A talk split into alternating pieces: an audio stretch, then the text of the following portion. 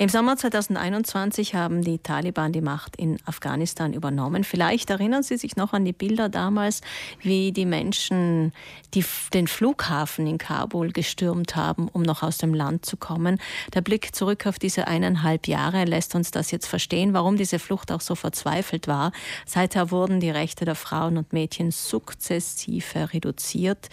Außer die Grundschule dürfen Mädchen überhaupt keine Schulen mehr besuchen. Frauen dürfen ohne Hijab oder Burka auch nicht mehr ihr Haus verlassen.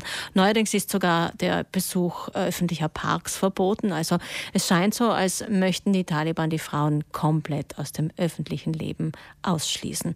Besonders tragisch sind die Verbote im medizinischen Bereich. Davon erzählt uns Margret Bergmann, die seit Jahren Benefizveranstaltungen für Afghanistan organisiert und heute bei uns ist. Guten Morgen. Guten Morgen. Frauen dürfen ja nicht von Männern behandelt werden, laut Taliban-Regierung. Ärztinnen dürfen nicht arbeiten. Das heißt konkret, Frauen sind in Lebensgefahr. Es gibt keine medizinische Versorgung. Keine medizinische Versorgung. Und wir hier haben ja Krankenhaus in der Nähe. Wir haben einen Arzt in der Nähe. Wir können jederzeit ärztliche Hilfe beanspruchen und bekommen sie auch. Dort sind die Frauen auf sich alleine gestellt. Sie helfen sich halt gegenseitig, wenn ein Kind zur Welt kommen sollte oder kann oder, oder ja, wenn es noch lebend auf die Welt kommt. Ein Mann darf eine Frau nicht untersuchen. Frauen dürfen ja auch ihren Beruf nicht mehr ausüben. Ärztinnen dürfen nicht mehr arbeiten. Es, es, es, ist, es ist so schlimm geworden. Ja, ich bin fast am Verzweifeln, aber die Hoffnung bleibt doch, dass es eine Wende gibt. Denn die Welt darf, kann da nicht zuschauen, wie es, wie es dort weitergeht. Das, das, das, das geht nicht, das, das ist unmöglich. Frau Bergmann, man, man spürt, dass es Ihnen fast das Herz zerreißt. Sie kennen ja auch das Land, Sie waren viermal dort. Die Situation der Frauen ist äh, wirklich nicht auszuhalten. Die Weltgemeinschaft hat versagt und versagt auch weiter. Es tut sich nichts außer Betroffenheit. Das hilft den Menschen vor Ort natürlich auch nicht.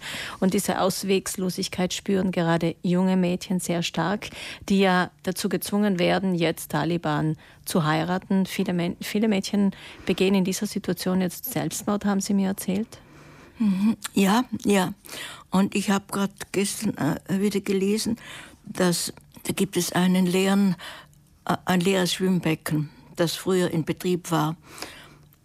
Und da stürzen sich die Frauen, die Mädchen hinunter. Um aus dieser Situation entfliehen um, zu können. Um, um dort äh, zu sterben. Lieber sterben, als so weiterleben.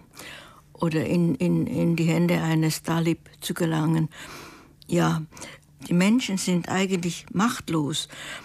Es gibt in Afghanistan ja auch verschiedene ähm, Volksgruppen, Ethnien.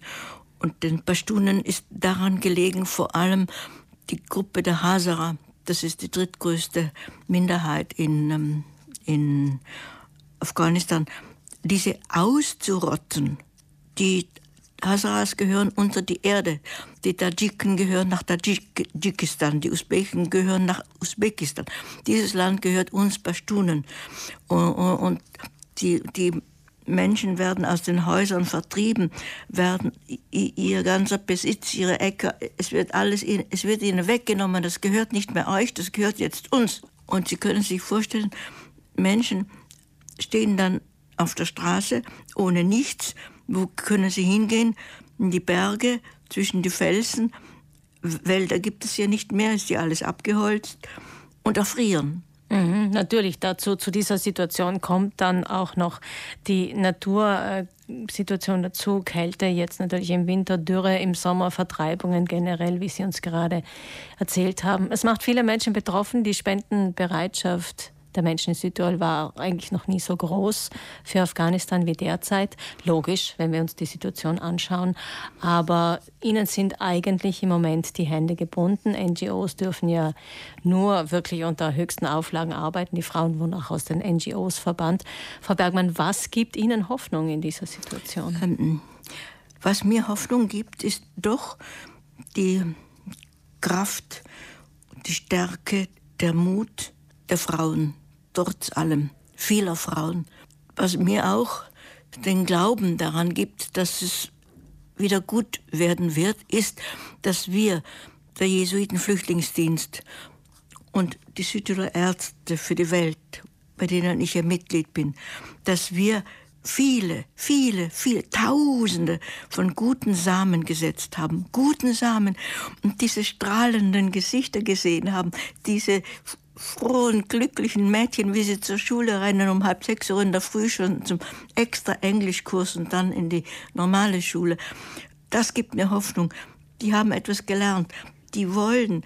Ich habe noch nie ein, ein Volk gesehen, das so wissensbedürftig, so lernbedürftig, so lerngierig ist wie die Afghanen. Vor allem die Hazara sind sehr fleißige Arbeiter, tüchtige Arbeiter und wollen weiter. Männer schicken ihre Frauen in die Schule, damit, weil sie selbst ja nicht lesen können. Die Frauen werden von, den, von vielen Männern anerkannt. Anerkannt, was, was sie leisten, was sie für die Familie tun. Viele hatten ja auch einen Beruf, um die Familie zu ernähren. Mhm. Und jetzt ist ja niemand mehr da, wenn die Frau nicht mehr arbeiten darf. Frau Bergmann, was kann denn die zum Zuschauen verurteilte Weltbevölkerung tun? Gibt es denn politischen Druck oder kann man den erhöhen oder? Wenn ich das wüsste.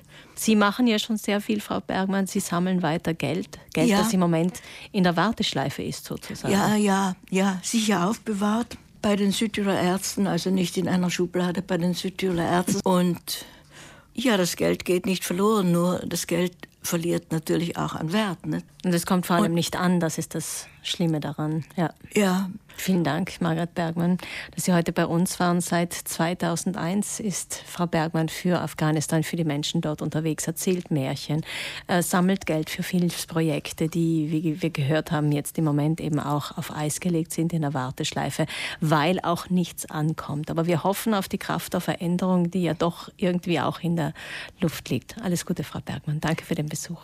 Danke, danke Ihnen.